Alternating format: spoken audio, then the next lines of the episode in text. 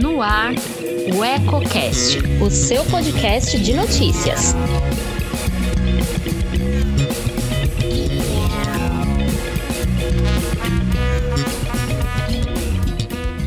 Amigo ouvinte! Está começando o Resumão da Semana, programa que vai ao ar toda sexta-feira à noite com os principais assuntos que marcaram a semana. Meu nome é Breno Medula e estou ao lado de Elton Laude, editor-chefe de O Eco. Olá, Elton! Olá, Breno! Olá, ouvintes! Isso mesmo, vamos comentar o que foi notícia no Brasil e no mundo. Mas antes de começar, clique aqui embaixo e inscreva-se. Isso ajuda muito a fortalecer nosso canal e nos motiva cada vez mais a produzir conteúdos relevantes, sempre com seriedade e profissionalismo.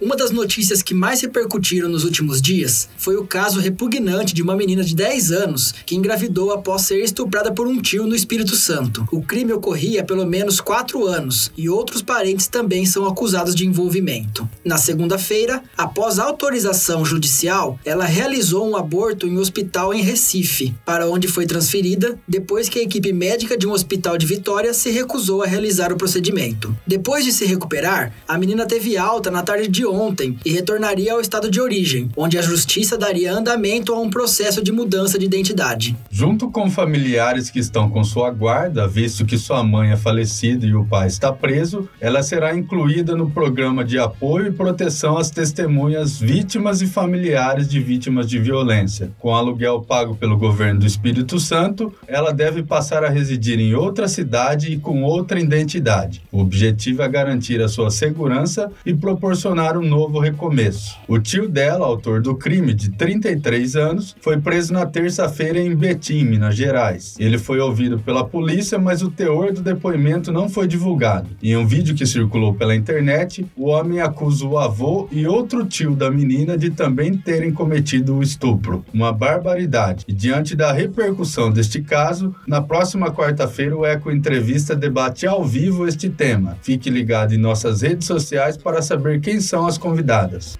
E os servidores dos Correios entraram novamente em greve nesta semana, com pelo menos 70% de paralisação em todo o país. De acordo com a Federação Nacional dos Trabalhadores e Empresas dos Correios e similares, os grevistas são contra a privatização da estatal, reclamam do que chamam de negligência com a saúde dos trabalhadores na pandemia e pedem que direitos trabalhistas sejam garantidos. A entidade afirma que os sindicatos tentam dialogar com a direção dos Correios desde julho, mas sem sucesso. Outra reclamação é em relação à revogação de um acordo coletivo, que estaria em vigência até 2021.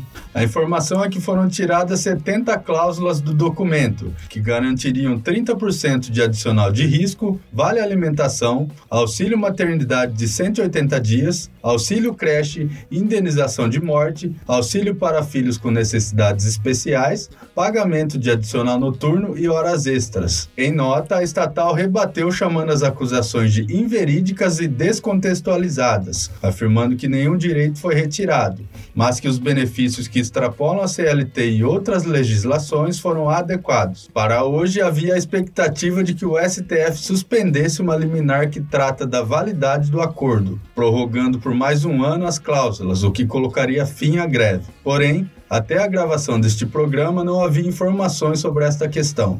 O presidente Jair Bolsonaro afirmou na quarta-feira que o governo busca um meio-termo para estender, por mais tempo, o pagamento do auxílio emergencial a desempregados e informais afetados pela pandemia do novo coronavírus. A ideia seria um valor entre 600 reais pago atualmente e os 200 reais defendido nas últimas semanas pela equipe econômica. O auxílio, como provado atualmente, termina no fim deste mês. Segundo Bolsonaro, o assunto foi tratado em um café da manhã com o presidente da Câmara, Rodrigo Maia, no Palácio da Alvorada. As declarações foram dadas na cerimônia em que o presidente sancionou leis decorrentes de medidas provisórias já aprovadas pelo Congresso, com medidas de crédito para empresas durante a pandemia. Na solenidade, o ministro da Economia, Paulo Guedes, afirmou que estava estudando a prorrogação, mas que não há recurso para pagar os 600 reais. No Congresso, parlamentares defendem a aprovação de mais uma parcela de 600 reais e de outra de 300 reais. Reais. A ideia seria prorrogar o auxílio e iniciar a transição para o chamado Renda Brasil, uma espécie de Bolsa Família reformulado que ainda precisa ser aprovado pelo Congresso.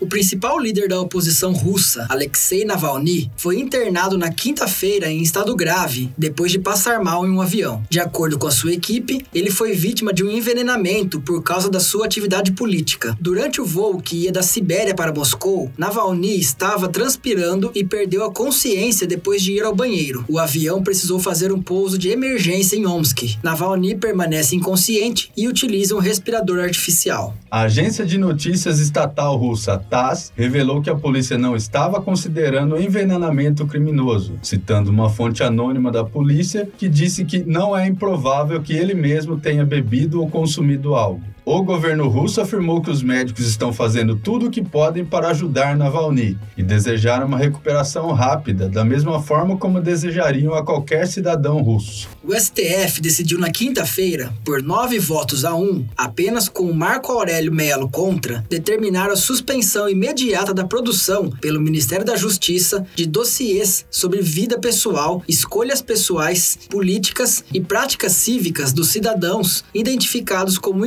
integrantes de movimento político antifascista e de oposição ao governo Jair Bolsonaro. O tribunal analisou a ação da Rede Sustentabilidade, que questiona a produção de um suposto dossiê pelo Ministério e pede a abertura de inquérito pela Polícia Federal para apurar eventual prática de crime, além da remessa dos conteúdos já produzidos ao STF para análise, com a manutenção provisória do sigilo. Na semana passada, a ministra Carmen Lúcia pediu informações ao Ministério da Justiça, que não confirmou nem negou negou a existência do dossiê. Em documento encaminhado ao STF, o Ministério afirmou que não coleta informações com intuito investigativo e que isso difere de atividade de inteligência. A existência do relatório foi revelado pelo portal UOL. Segundo a reportagem, o Ministério da Justiça colocou em prática em junho uma ação sigilosa sobre um grupo de 579 servidores federais e estaduais de segurança identificados como integrantes do movimento antifascismo e três professores universitários. Ainda conforme a reportagem, a pasta produziu um dossiê com nomes e, em alguns casos, fotografias e endereços de redes sociais das pessoas monitoradas. O relatório foi feito pela Secretaria de Operações Integradas, ligadas ao Ministério.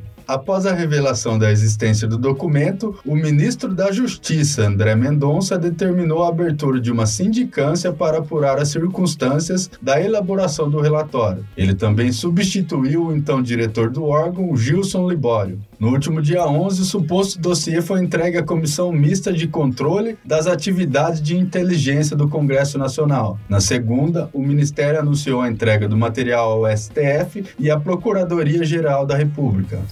E por hoje é só, mas semana que vem tem mais. Inscreva-se em nosso canal e não esqueça de ativar as notificações para ser informado sobre os novos conteúdos. Gostou? Deixe seu like, compartilhe com os amigos e comente o que achou. Nós ficamos por aqui. Um abraço e um bom fim de semana. Até mais.